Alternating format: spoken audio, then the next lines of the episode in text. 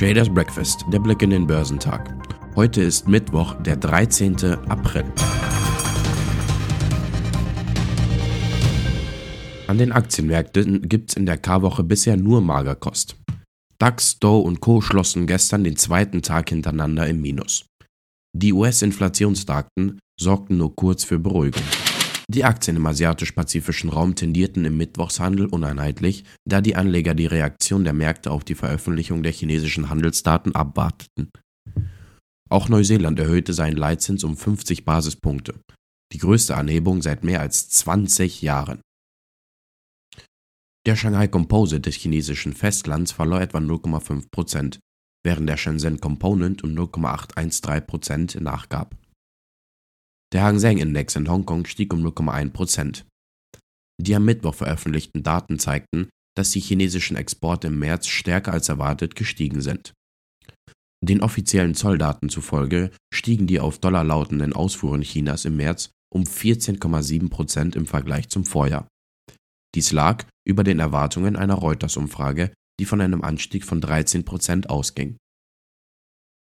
Die chinesischen Importe hingegen gingen im März gegenüber dem Vorjahr um 0,1% zurück. Dies lag deutlich unter dem in einer Reuters-Umfrage prognostizierten Wachstum von 8% Die Anleger beobachten auch die Sorgen um die Covid-Situation auf dem Festland. Andernorts kletterte der japanische Nikkei um 1,57% während der Topix-Index um 1,02% zulegte. Der südkoreanische Kospi stieg um 1,43 während der australische S&P ASX 200 um 0,32% höher notiert.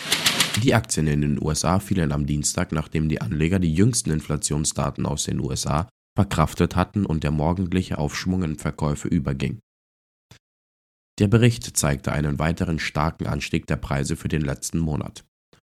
Der S&P 500 sank um 0,34% auf 4.397 Punkte und der Nasdaq Composite fiel um 0,3 auf 13.371 Punkte, womit beide Indizes bereits den dritten Handelstag Verluste verzeichneten. Der Dow Jones schloss 87 Punkte bzw. 0,28% niedriger bei 34.220 Punkten. Nun dürfte der Zinsdruck auf die Fed wieder zunehmen.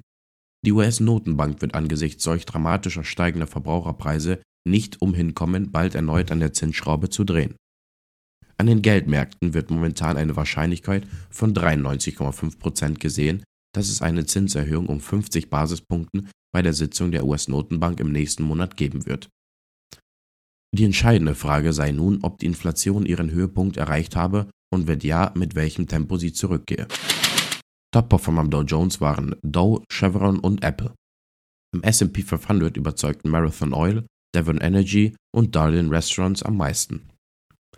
Im technologielastigen NASDAQ 100 legten CrowdStrike, Ross Stores und Lululemon Athletica die beste Performance hin. Im deutschen Aktienmarkt sah es zeitweise sehr düster aus.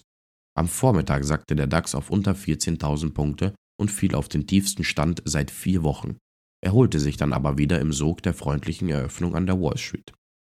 Der deutsche Leitindex ging mit einem Minus von 0,5% aus dem Handel. Inflationsangst, Ukraine-Krieg und Lockdowns in China dieser Angstcocktail lastet auf den Aktienmärkten. Kein Anleger könne die wirtschaftlichen Folgen des Krieges abschätzen. Das Hamburger Biotech-Unternehmen Evotech hat im vergangenen Jahr dank höherer Meilensteinzahlungen aus seinen Partnerschaften kräftig zugelegt. Der Umsatz stieg 2021 um 23 Prozent auf 618 Millionen Euro. Evotech profitierte von mehr als doppelt so hohen Meilensteinzahlungen im Vergleich zum Vorjahr sowie von einem guten Basisgeschäft. Gegenwind kam dagegen vom negativen Wechselkurseffekten. Das bereinigte Betriebsergebnis erhöhte sich trotz höherer Forschungsausgaben um 1% auf gut 107 Millionen Euro. Dass Finanzmarktakteure die Lage kritisch einschätzen, zeigt auch der aktuelle ZEW-Index. Das Stimmungsbarometer fiel im April gegenüber dem Vormonat um 1,7 Punkte auf minus 41 Punkte, wie das Zentrum für europäische Wirtschaftsforschung mitteilte. Im März war der Indikator belastet durch den Krieg in der Ukraine mit Rekordtempo eingebrochen. Top-Performer am DAX waren Zalando, Puma und Brenntag. Zur Wochenmitte sind in Europa keine wichtigen Konjunkturdaten zu erwarten. In den USA werden die Erzeugerpreise gemeldet. Geschäftszahlen kommen von BlackRock, Delta Airlines, Fastenal, Infosys und JP Morgan Chase. Die Futures bewegen sich im grünen Bereich. Der DAX ist 0,62% im Plus. Der Dow Jones ist 0,5% im Plus und der S&P 500 ist 0,62% im Plus. Der technologielastige NASDAQ 100 ist 0,88% im Plus.